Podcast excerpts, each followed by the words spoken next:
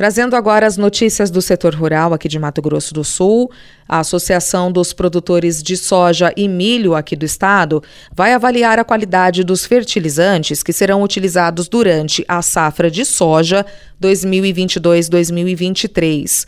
O processo de semeadura inicia no dia 16 de setembro deste ano.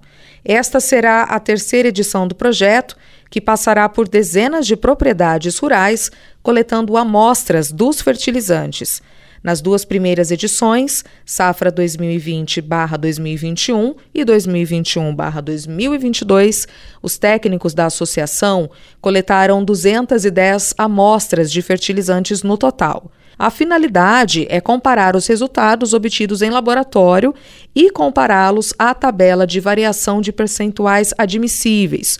Com isso, o produtor rural fica ciente de que o fertilizante em que está investindo tem realmente a eficácia esperada, podendo assim garantir maior produtividade. Lembrando que essa avaliação é gratuita.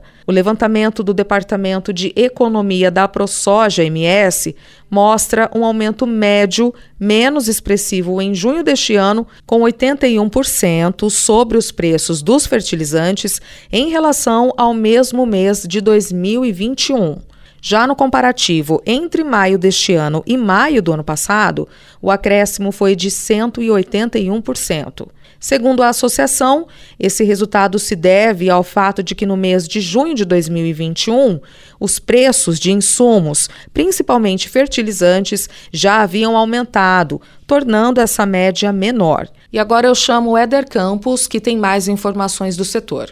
E a Conab divulga boletim logístico sobre a colheita da segunda safra de milho aqui no Centro-Oeste, o que provoca aumento nos preços do frete. O boletim logístico da Companhia Nacional de Abastecimento, a Conab, divulgado neste mês de julho, revela novos fatores para a alta nas cotações do transporte agrícola.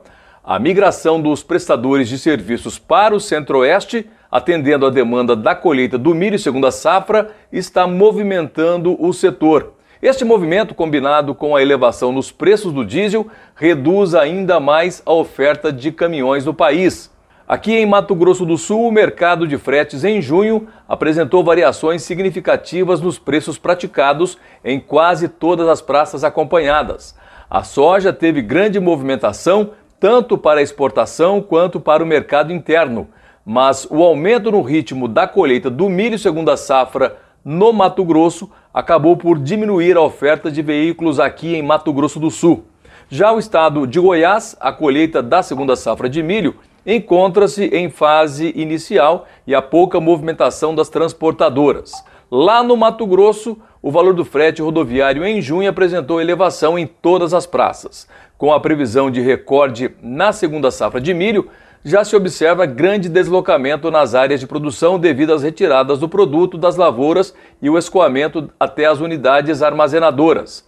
Os aumentos de fretes mais expressivos foram aqueles identificados com destino aos portos de Santos, Santarém e Paranaguá. E eu convido você para continuar ligado em nossa programação.